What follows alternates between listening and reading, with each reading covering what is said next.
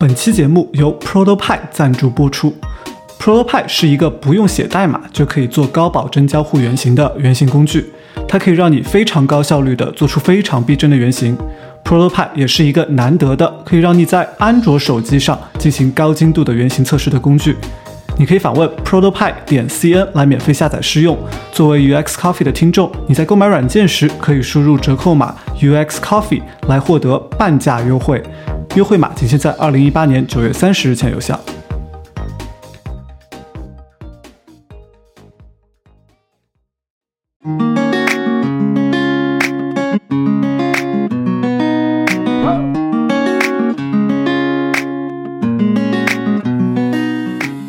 大家好，你现在收听的是 UX Coffee 设计咖，我是 Rice Man，我是范范。在这个节目里，我们会邀请来自世界各地的嘉宾来聊聊他们在做的和设计和用户体验相关的事儿。这期节目我们请到的嘉宾是三思设计的创始人张乐乎。张乐乎出生于艺术家庭，他说从小开始学画画就像是内定的事情，并非觉得有什么天赋。初中毕业以后，他受到舅舅的影响，被家里人送到了俄罗斯著名的列宾美术学院学画画，从此正式开始了艺术留学之旅。但这段旅途的开始，要比他想象的更困难一些。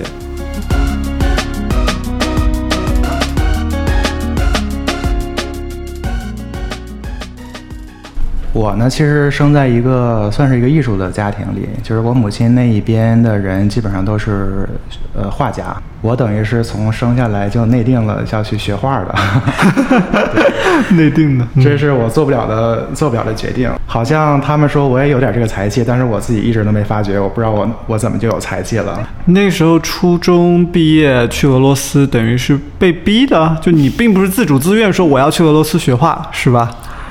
怎么讲呢？其实当时也挺开心的啊，因为初中学习很苦嘛。啊，你想逃避高考是吧？对，我想逃避高考。然后高三呃初三的时候，就所有人都在上网课呀，上到晚上九十点钟，然后我就要去画画嘛。嗯，呃，我就七点多钟就走了，我就很开心的看着同学们在那儿。写写写卷子什么的，然后我就还挺幸灾乐祸的。嗯嗯，但是因为那时候小嘛，就是也也其实还没有形成一个很正确的认知、人生观什么的，就是很多东西还是需要成年人去指引。所以当时去俄罗斯这个决定，我现在看来是有利有弊的。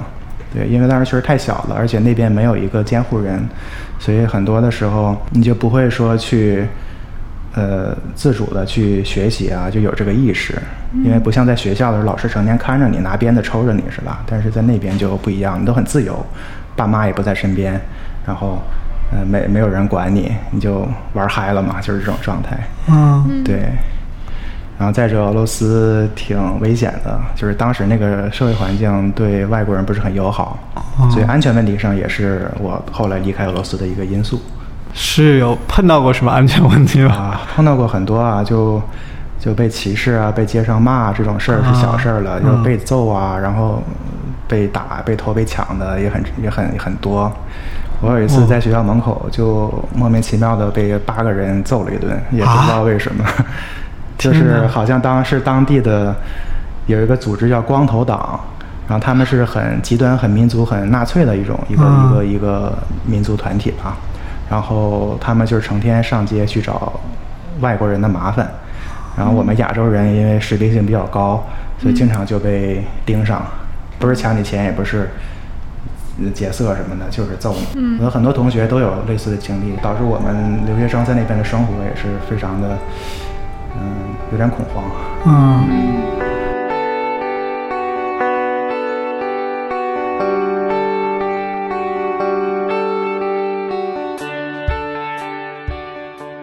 在俄罗斯念完高中后，乐乎再次因为家庭原因去到了一片新的大陆——美国。他当时的目标就是能在大学毕业后找到一份工作，在美国这个国家立足。他后来先后在旧金山艺术大学和罗德岛艺术学院就读。毕业后，他也如愿在硅谷找到了一份设计师的工作，负责设计公司的官网。一切就这样按部就班地进行着。但没过多久，他参加了一场设计分享会，改变了他的职业发展轨迹。在那之后，乐乎就产生了做自己的设计工作室的念头。这个要从认识范玲老师说起。哇，还跟范玲老师有关系啊？是的嗯呃，我在二零一七年的时候认识范范玲老师的，因为他那个时候刚开始做特赞。啊，对，哎，有如果是我们节目的新听众，可能需要了解一下，这个范林老师是我们第十还是十一期左右的嘉宾，反正是我们早期的一个嘉宾，是啊、特赞的创始人，之前也是伯克利的老师，对，嗯，啊，你接着讲，对，范林老师是一个非常嗯有魅力的人，嗯。对我个人对他是很崇拜的。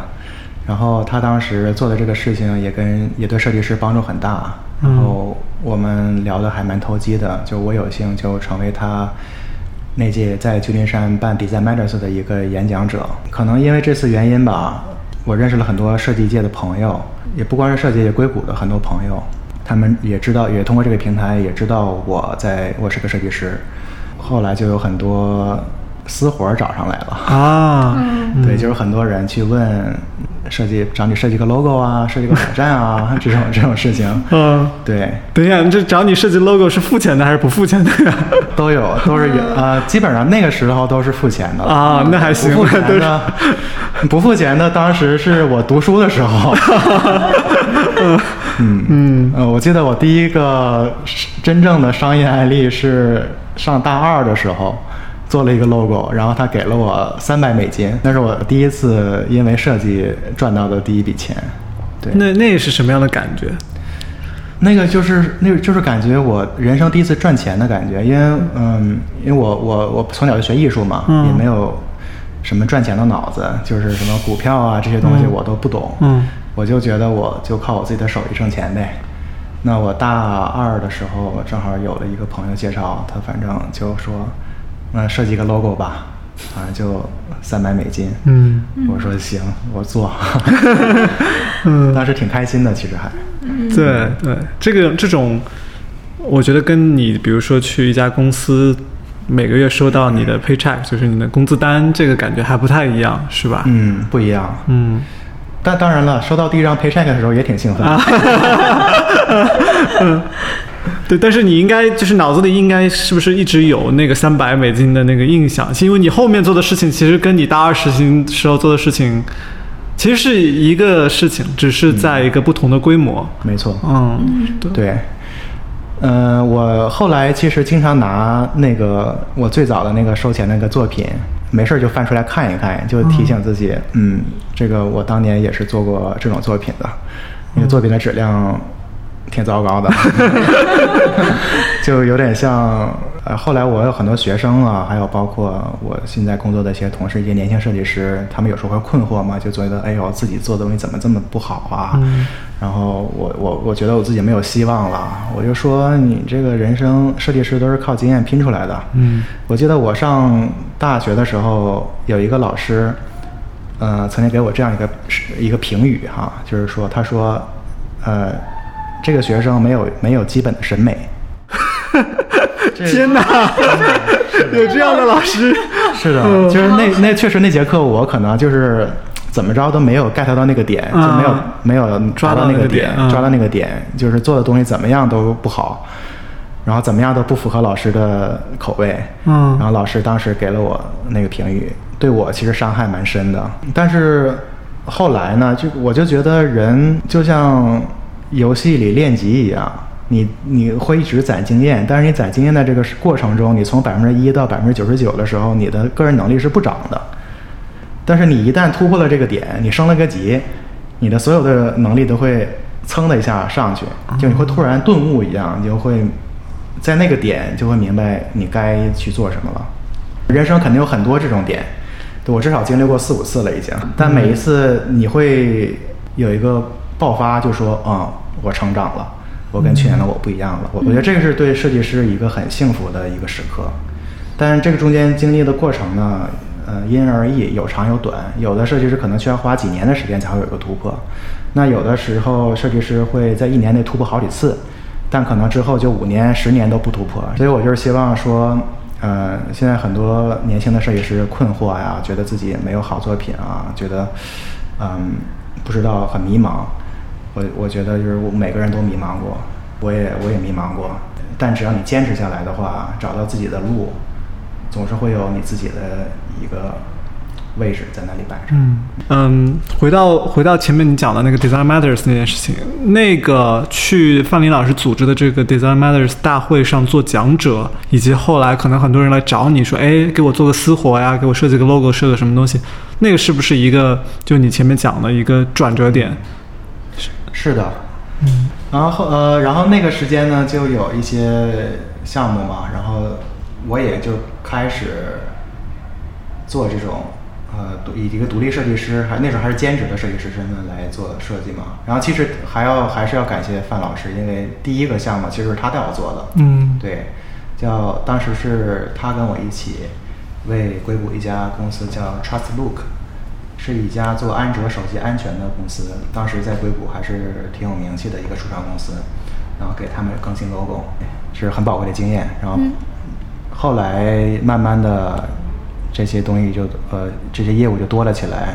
我再以一个兼职设计师的身份做的话，一是对客户不负责，二是对我自己工作的公司也不负责。然后再者，我的时间确实是用不过来了，就每天一天的工作之后，晚上要可能要。再继续工作到两三点，然后第二天还要上班，这种生活是扛不住的嘛。嗯。后来我就寻思，不然就自己试一试吧，然后就辞职了，就做了一个自己的工作室。就是今天的 Sense Design 对吧？对，就是叫三思设计 Sense Design。你当时有犹豫吗？毕竟辞职也是从你知道你拿稳定的收入到。没有稳定的收入了，你会担心吗？会啊，嗯，当时第一件事就是先跟父母商量嘛，去说明这个厉害。当然一开始父母是有点担心的，嗯嗯，但是我说，我可能是时候需要自己出来闯一闯了。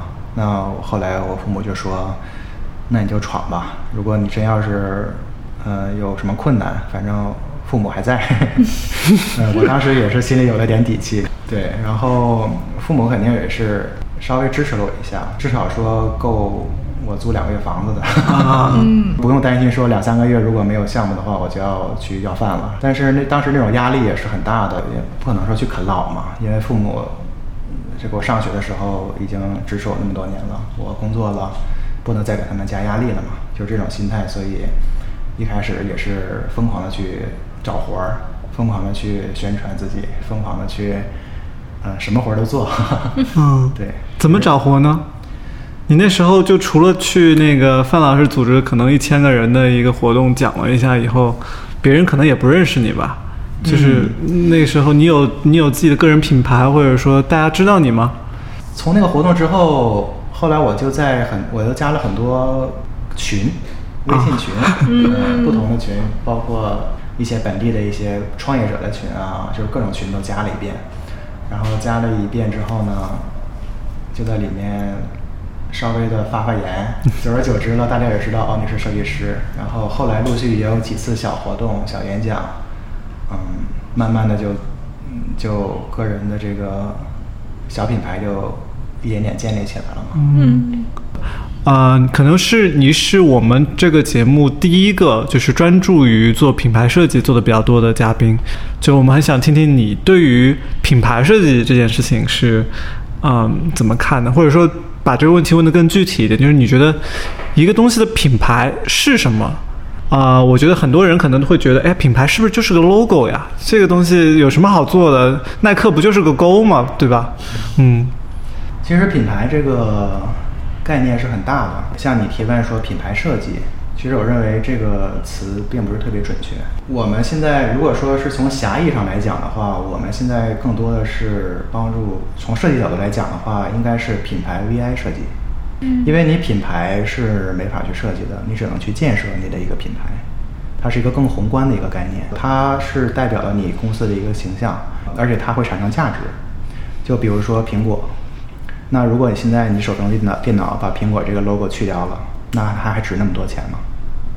就算你的硬件啊，你的所有东西都是一样的，但可能你的价格肯定一下子就就不行了，或者是连买的人都没有，这就是品牌带来的一个价值。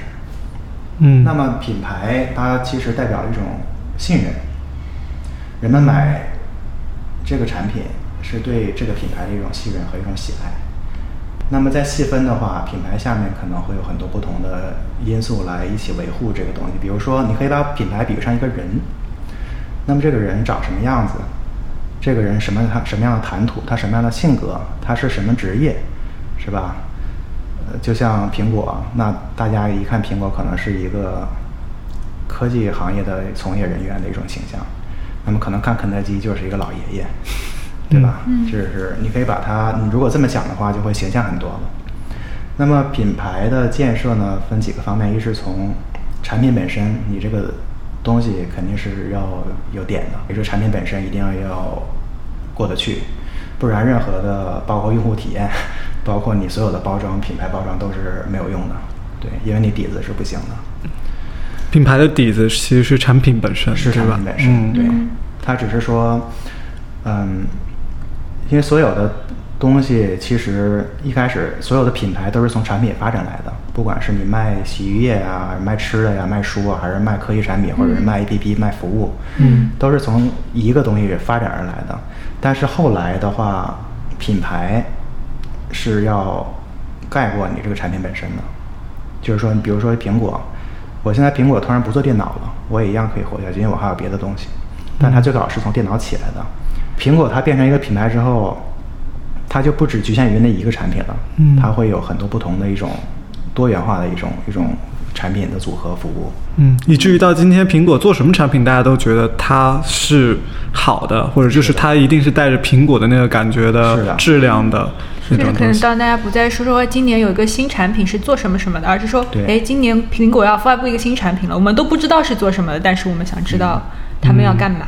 对。嗯那么从从这个角度来讲的话，包括我们的品牌 VI 设计，就比如说我们进大家最常提到的 logo，嗯。然后延展到一些，比如说嗯广告宣传啊、视觉形象啊、这个片子啊，或者是一些名片、T 恤啊这些物料宣传啊，这些都只是品牌一个表象的一个东西。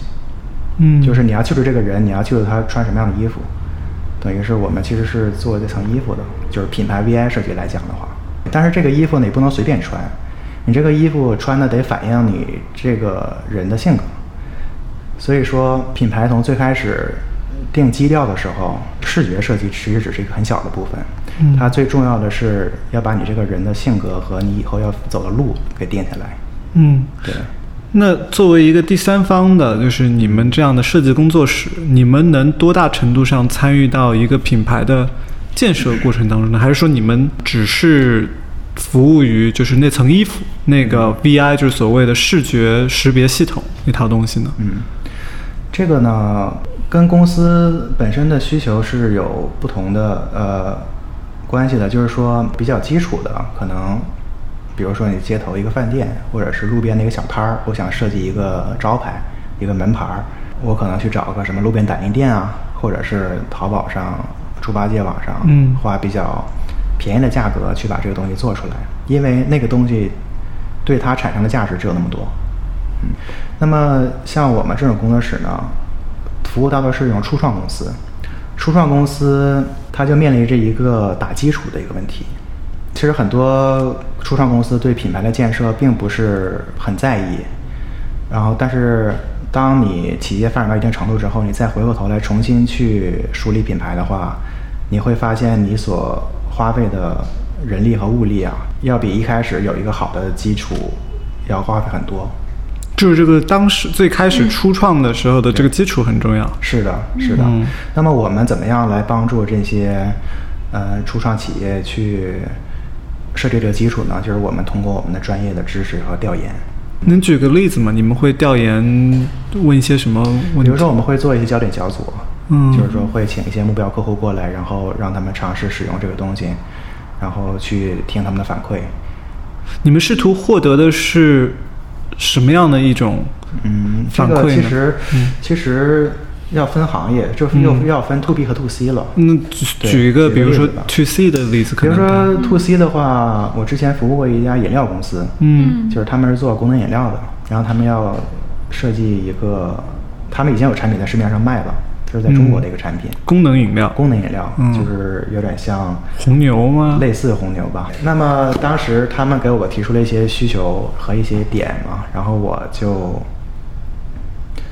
亲自去二三线城市去走了一圈儿，走了一圈儿之后，去那些批发商那儿啊，或者去一些小卖铺啊、超市啊，去问了问消费者，说你为什么买这个东西啊？嗯或者说你你为什么只买这个不买那个呢？就是这是这种问题，就是我需要了解消费者为什么去买，对为什么去喜欢这个东西，是直接从基层去去了解。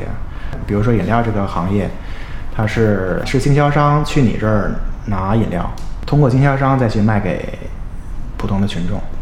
那么其实经销商得到的反馈是，如果你这个产品卖的不好，那群众就不喜欢，我就不从你这儿进货了。嗯，但是为什么他们不喜欢？经销商不知道，他们也不 care。他们也不 care，对因为他们有很多选择，我不买你的，我就买别人家的。对，所以作为一个生产商来讲的话，这方面的知识是比较匮乏的。那他们自己也不知道，就是就这个饮料生产商本身，他们可能也并不知道为什么经销商不从他们他们那儿进货了，因为卖的不好啊。但 是为什么卖的不好呢？他们就不不去深究了吗？不是深究了，可能是觉得味儿不对，他就猜呀，他就猜呀，对不对？嗯，可能是这个包装可能说的不好看，嗯，或者是瓶儿是不是这个太贵了嗯太贵了，或者定价有问题，或者是你这个毫升量是不是不对啊，或者怎么着的？这些就是很细节的问题，就其实有点用户体验，说你这个瓶子到底你设计一瓶水，你多少毫升比较合适，是吧？嗯这是很很很细节的问题。那么我们就通过去机场去采访走一圈儿，然后得到一些信息，然后去反馈给甲方。那有可能得到这些信息是也会帮助甲方来重新审视一下他们自己的产品的一些弊端，是他们没有发现的。对，当然他们肯定也会对他们产品有理解嘛，然后我们嗯等于是一个互补的一种一起合作的一个过程，嗯不是说我只单方面服务他们。所以你得到的需求会是说，因为你的这个了解是了解到目前他们的客户对于他这个功能饮料的这个感觉是什么样的。按照你前面说的，如果一个品牌是一个人的话，你相当于是在给他量他的身材，他这个衣服应该是要做多大，什么什么样的风格。是，那你给他套上的还是一个这样的衣服，就是他是什么样的人，你就为他设计什么样的品牌，还是说你会说，哎，你知道吗？你不如做一个不一样的改变。你说你把发型变成莫西干，嗯或者什么样的，对不对？会。吗？会的，会的，我们会去分析你这个产品现在的需求嘛，嗯。然后会有一些不同的，我们所谓行话叫打法，打法，打法，不同的打法，就是你这个产品怎么打出去，嗯。这个路子是就是不一样的，这个不能说我们来为他们决定，这个是因为这是策略上的问题。嗯。比如说我现在要卖一款凉茶，那么比如说国内现在有统一的冰红茶，嗯，然后有一些什么中草药凉茶，中草药凉茶，嗯有茶派，然后有什么小明同学这类东西啊。每个产品其实你看他们的打法都不一样，他们面对的用户群众也都不一样。嗯那么如果你一旦跟某其中某一款产品的目标用户有有所重叠的话，那你就要想，你怎么样能去从一个不同的角度去切入，来击败另一个竞争品。嗯那么这个东西呢，这个时候设计其实只只是一小部分了，因为你可能从渠道上，或者是从更广、更更高层面的一个程度去了解这个市场，就是说价格呀、口味儿啊、产品本身啊，或者是你到底是在打一线城市啊、二线城市啊，嗯这很多很多东西是一个综合的一个东西，这其实才是品牌所谓的设计的真谛。嗯，对，他们之前都不会想好的嘛，就是非要你们去做了这个调查跟他合作。们他们会想，嗯。但是不一定对，不一定对呀、啊，对，就为什么现在市面上有很多 IDU 或者是很多咨询公司，他们他们为什么存在，就是来帮助客户去调整他们的产品的策略。嗯，他们有他们的专业的知识，他们因为他们可能颜料厂不可能自己做一个设计部吧，尤其是这些就是说像我这个企业是比较二三线城市的，比较不像说阿里巴巴或者是腾讯这大企业哈，就是说像还是相对比较传统的行业，嗯，他们需要一些科学的方法去帮助他们梳理他们的东西。他们可能没有很多的就品牌思维或者设计思维上面的训练，所以需要第三方的一些机构他能够他。们需要专业的知识，嗯。因为他们这这种企业可能都是一些老一辈的一些企业家哈，嗯。就是说，就那个年代，嗯真凭嗯、靠这个自己的经验哈，嗯。一一点点儿做起来的。但是你现在时代不一样了嘛，如果你想让你的产品就是有亮点，要卖得更好，要更上一层楼的话，你肯定是需要有专业的知识来去做的。尤其我想象，如果真是功能性饮料这种，这个市场是超级红海，不管是提神醒脑的，还是说凉茶帮你降败火的，还是什么各种功能性饮料都太多了。对就是你怎么找到你的这个市场，把你的这个品牌的消息给打出去，应该是很困难。很困难，啊是很困难。这个很综合的因素，比如说瓶儿的容量，你这个一瓶水到底有多少毫升和你个价格的一个比例。哦，因为有我当时很我去采访的时候，很多人说为什么买这个？因为它便宜，它量多。哦，二三线城市有很多消费者是，对对对，因为你像我们都是一一线城市，尤其我在国外生活这么多年，你国内二三线城市的状况，其实我们不了解，嗯是非常不了解。非常不了解对。你都很少去，你以为你了解，但是你根本就不了解。所以你一去了之后，你跟他们一聊天儿，啊，原来是这个样子啊！说为什么你要买那个茶派呢？因为茶派是国内卖的很火的一款凉茶嘛。嗯嗯因为是 Big Bang 做的广告啊。啊，是一个是韩国的那个明星团体，明星团体做的广告啊，他一做广告，迅速就就就是年轻人、小孩都买了，嗯什么嗯呃零零后啊，对是吧？这其实很有意思，就是你认为的可能人们为什么不买的原因，其实都不是事儿。嗯其实人们反正可能需求更是更基本的东西，就它就是便宜。嗯，我就是他卖两块五，卖两块，那我还能喝的更多，那我就喝它呗。那你比如说，这这如果是这样的一个需求，你的品牌设计会是什么样？他说他走的是低价量大，那你这个视觉设计能怎么做呢？你你你就突出说我这个朴实无华的，就一般设计都是说说往高大上做，那像这样子的品牌，你们会怎么做？后来我给他的建议是我们不能做革革命式的改变，嗯而做一个进化式的改变，就改一点儿。啊、这也是企业策略的原因，就是很多其实比较保守的企业，它是不敢大改自己的产品的一些包装和形象的，对因为怕一改人们就不认识它了。嗯对，这是很冒险的一个事儿。是，如果给一个现有的品牌去做设计的话，你就要面临一个问题：你到底是做一个革命性的改变，还是做一个进阶式的一个进化式的改变？这个问题。嗯对，这种决策呢，我们只能提出建议，嗯我们没有办法帮助企业来做决定。嗯对这这因为这个不像说推出一个新产品，新产品的话一开始上来要打眼儿的，要要有力度。就是你这种已经有一定群众基础的东西，你再去做大改变，其实是挺冒险的。嗯，嗯嗯，所以你们在调研之后会向客户去提出啊，我们调研的结果是这几个我们觉得可行的切入点。我们会有我们的建议，就是说我们嗯认为品牌的这个，呃你们这身衣服是吧？他们都是穿着这个工人装的，那我们能不能穿个西服？嗯 就是这种建议。嗯对，一般是调研之后呢，真正落到创业上的时候，比如说设计 logo，我们会有两到三个方向，嗯就是不同的创意啊，不同的形式。这种的话，他们就会选择他们喜欢的。嗯但是国内其实还有另一个点挺头痛的，对于我们来讲，对客户来讲都是挺头痛，就是商标注册这个问题。在中国，商标注册这过程是非常非常漫长和不确定的。嗯，什么是商商标注册？就是起这个名字的注册，还是说这个视觉形象？图形图哦，这个也要注册。你看嗯很多公司后面有什么 TM 啊，啊对，呃，还有那个 R R，对对 registered，就是他们需要有那种东西。嗯嗯，一般正大的正规企业都都要去注册。嗯，这个注册短则三个月，长则一年。是政府机构办事效率低，还是说就是你可能设计出来的东西跟别的有重合，或者说怎么样？就是一般的流程是，嗯，你会先，他们政府会有一个图形库嘛，就已经注册了的 logo，就现在好像已经每年都有，好像有几百万个了。嗯你要去先去这个库里去过一遍，看看有没有什么相似的。嗯，但是呢，呃，一般是找这种注册的中介嘛。嗯对，因为个人是没法去注册的。然后注册中介看了这个之后，会告诉你就给只会给你一个能注册成功的几率，他不能保证一定能过。没有人能保证嗯商标一定得注册。反正我这里也提个醒，如果有人告诉你你这一定能注册下来，那他就是骗子，不要相信他。嗯对，logo 审查是这样子的，它通过机选之后吧，然后会有人工筛查。嗯人工筛查基本上是有一个呃工作人员就看一眼，然后自己心情好就过了，心情不好就不过了。哇，这么不专业的吗？嗯，也不能说就是说以他是评判标准是什么呢？就是觉得他是不是像因为它首先有类别嘛，就是说嗯你这个中国有大概多少三十多个好像是类嗯不同的注册类别，那你这个 logo 要注册哪些类别？嗯，有的有的注册少的可能就几个就还好一些，有的可能就全都注册了。呃我也不管，反正每多注册一个就交一两千块钱嘛，也都无所谓。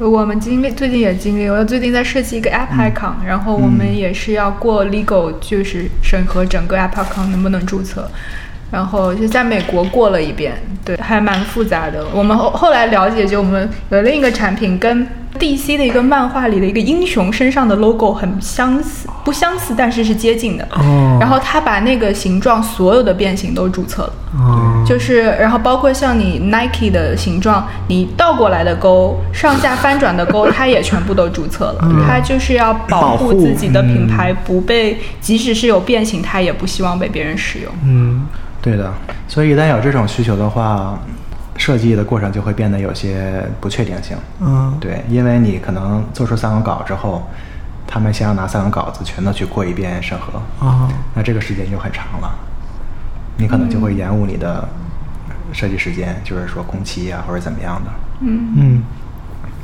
在这个过程当中会有潜在的用户啊、客户啊验证的这一个过程吗？说就比如三个方案是都是老板们一拍脑袋说我喜欢这个，还是说你们会有一个测试？就像我们做 UI 或者说做产品的话，你可能会有一些数据或者说是非主观的一些东西去提供一些辅佐的帮助他们决策的东西，有吗？这个很有意思，这个问题。一般来讲的话，品牌跟我们正常用的 APP 和用户体验是有一个根本的差别，就是说我们做用户体验是要去迎合用户，嗯对吧？但是品牌是，我是让用户来接受我，我给你什么东西你就得记住它。对，嗯他们可能一开始看着不爽，但看着看着也就习惯了。比如说 Instagram，当你换 logo 的时候，骂骂声一片呢，底下都崩溃了人，多少人说我不用了，我就要删了，但是闹过一阵之后也没有什么关系啊，大家也还是必须要接受的。用户数量还是蹭蹭蹭的往上涨，对呀、那我们的作用就是说，我们在给客户去讲稿的时候，尽量的去把我们每一个稿的设计意图、理念，还有它的一些优势和劣势都讲清楚。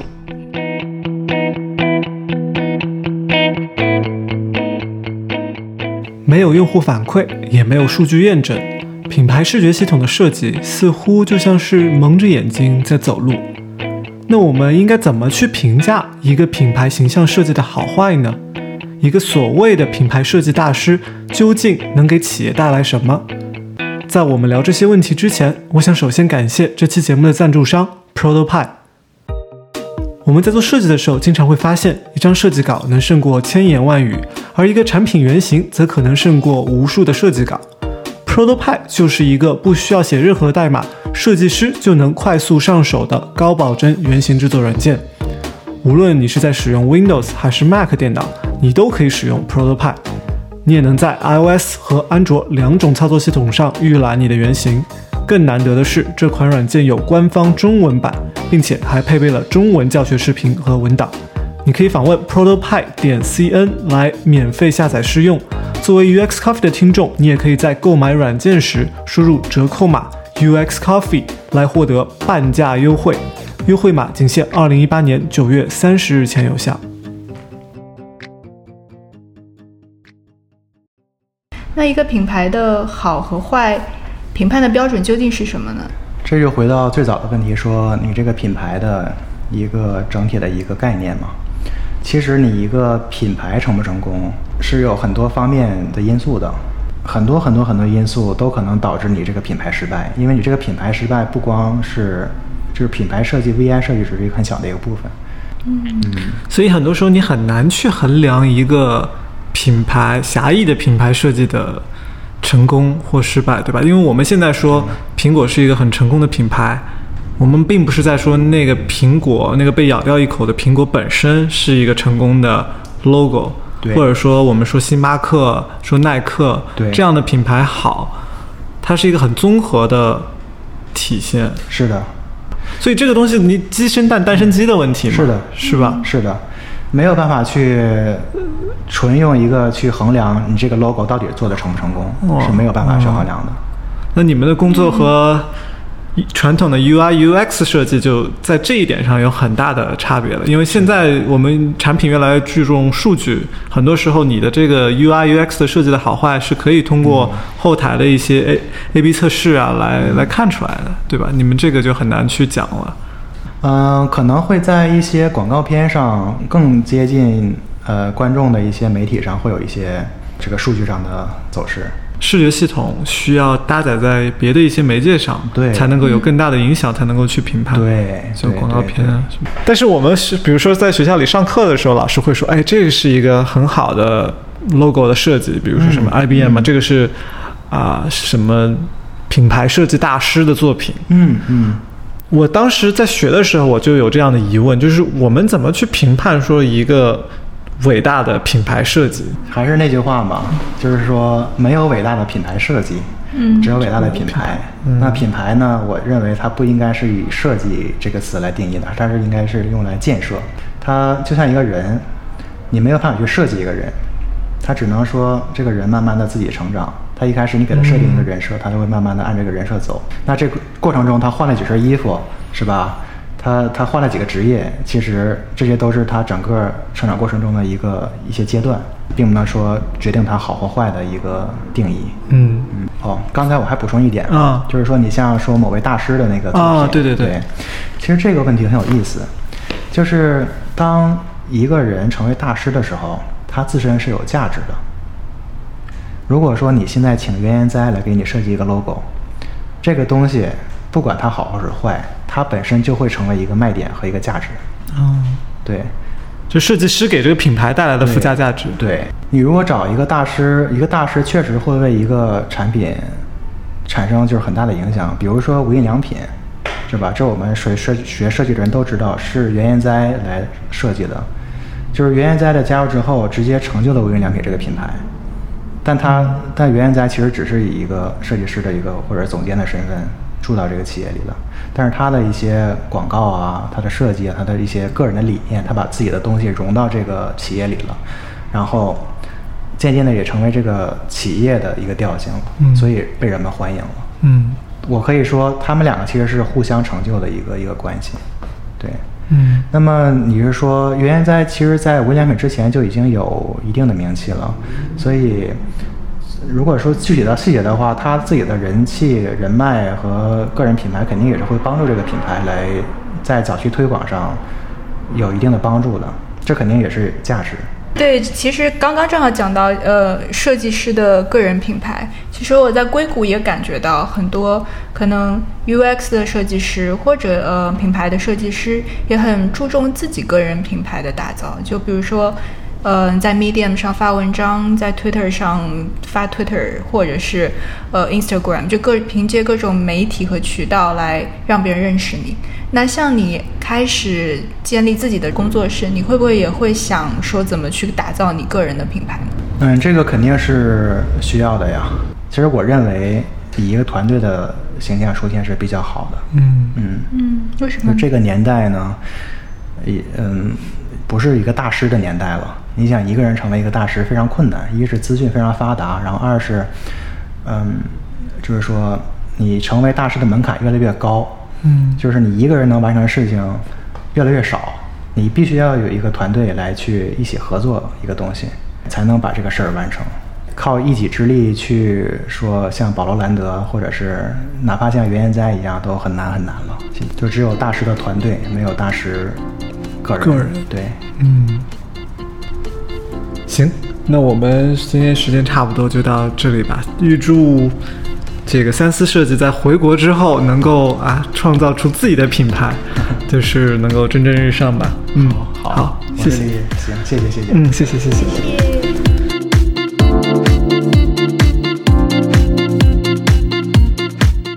感谢你收听这期节目。如果你喜欢我们的节目，你可以在网易云音乐、喜马拉雅 FM 或是在任何泛用型播客客户端上订阅收听。